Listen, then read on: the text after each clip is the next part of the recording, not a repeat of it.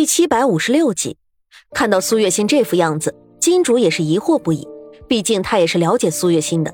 苏月心的性格说白了就是乐天派，什么坏事在他这里，他都能把它消化掉，转化为自己的动力。和苏月心相处了这么多年，他还是第一次看到苏月心如此的愁闷不已，当下心里就起了浓厚的兴趣。心姐姐，你这是怎么了？怎么这几天总是一副愁眉不展的样子？可是谁又惹你生气了？金竹询问道。谁知道苏月心听了他的询问，只是抬起头看了他一眼，悠悠的叹了一口气，转身摇着头走出了房门。这个动作更加的让金竹摸不着头脑了，便向旁边伺候苏月心的丫鬟招了招手，奇怪的询问道：“夫人，这是怎么了？”这个奴婢也不知道啊。最近这几天，夫人就一直这样。总是动不动就摇头叹气的，奴婢想问，但是又不敢多嘴。丫鬟有些为难的说道：“行了，你下去吧，我去看看。”金竹说着，皱着眉头追着苏月心走了出去。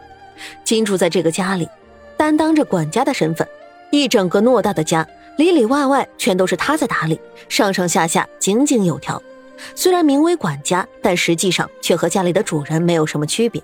家里的丫鬟仆从也都知道这个女管家的不同，再加上金主的手段，每个人对金主也都是十分的敬重。追上苏月心的脚步，金主拉住了苏月心的胳膊，有些着急的询问道：“心姐姐，你究竟是怎么了？你说出来，我们一起想办法解决呀。”啊，金主啊，你真的想和我一起解决吗？苏月心看了金主一眼，不确定的询问道。当然了，你不是说过我们是姐妹吗？姐妹就要有福同享，有难同当啊！你快说吧。金竹催促道。那这可是你说的，我说出来了，你可不要后悔哦。苏月心心里一阵的高兴，面子上却是一副循循善诱的样子。嗯，好，不后悔。你快说吧。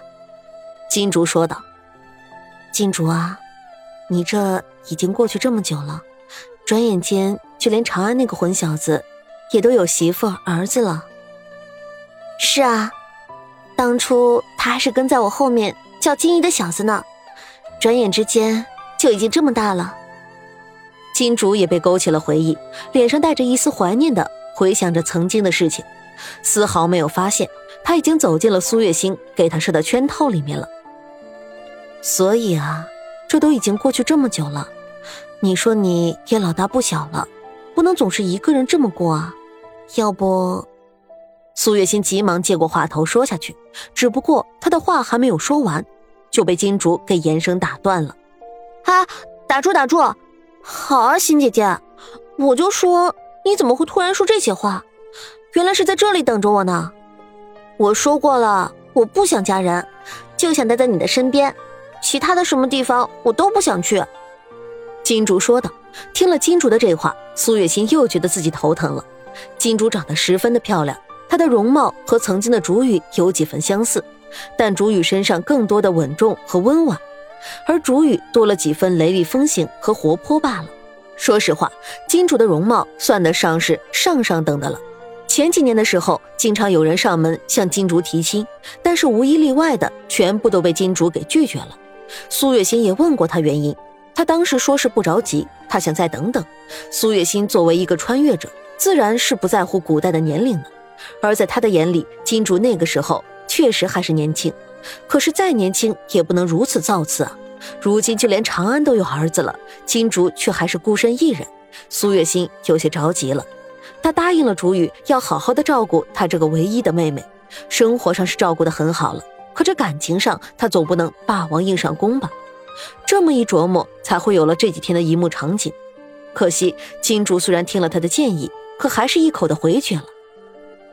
金竹啊，话不能这么说。你看你也不小了，也是时候找个人了。再说了，谁规定成亲了就要离开这里的？哪怕是成亲了，你也还是可以继续和我们住在一起啊。我们也依旧是一家人。只不过是多了一个成员而已。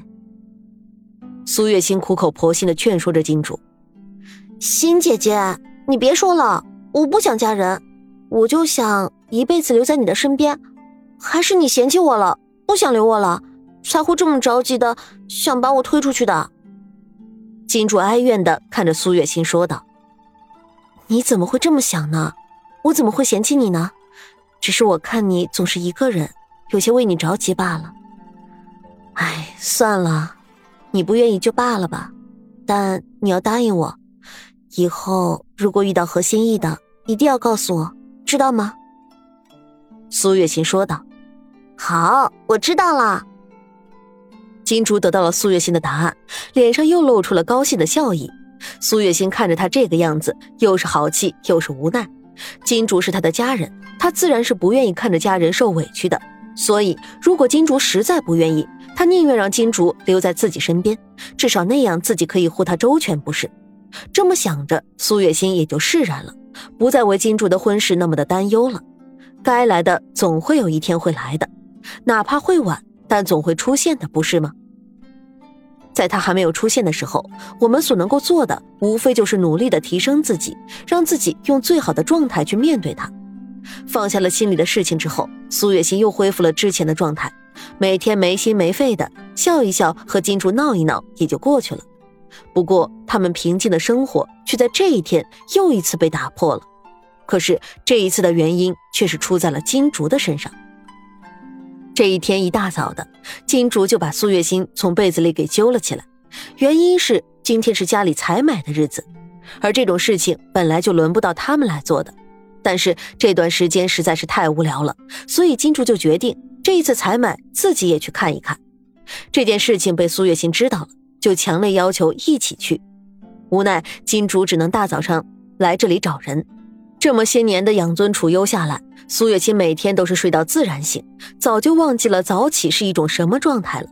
被金主从被子里拉出来的事情，苏月心很想说一句自己不去了，但看着金主那嫌弃的神色，他还是把这句话给咽进了肚子里，没有说出来。洗漱完，吃完早饭，金主和苏月心就出门了。他们的身后跟着几个小厮，坐上马车向市井走去。他们家当初建造的时候，为了清静，所以距离市井有些距离，每次出门都需要坐马车。马车缓慢而又平稳地行驶在路上，摇摇晃晃的，让苏月心本就不太清晰的脑子更加的混沌了。就在他觉得自己要再次的睡过去的时候，马车突然一个急速的刹车，苏月心一个没注意，就这么被撞到了脑袋。捂着脑袋，苏月心的瞌睡虫瞬间就跑走了。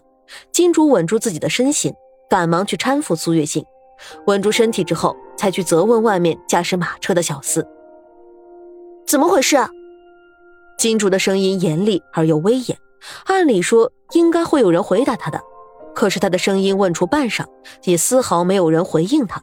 苏月心也已经回过神来了。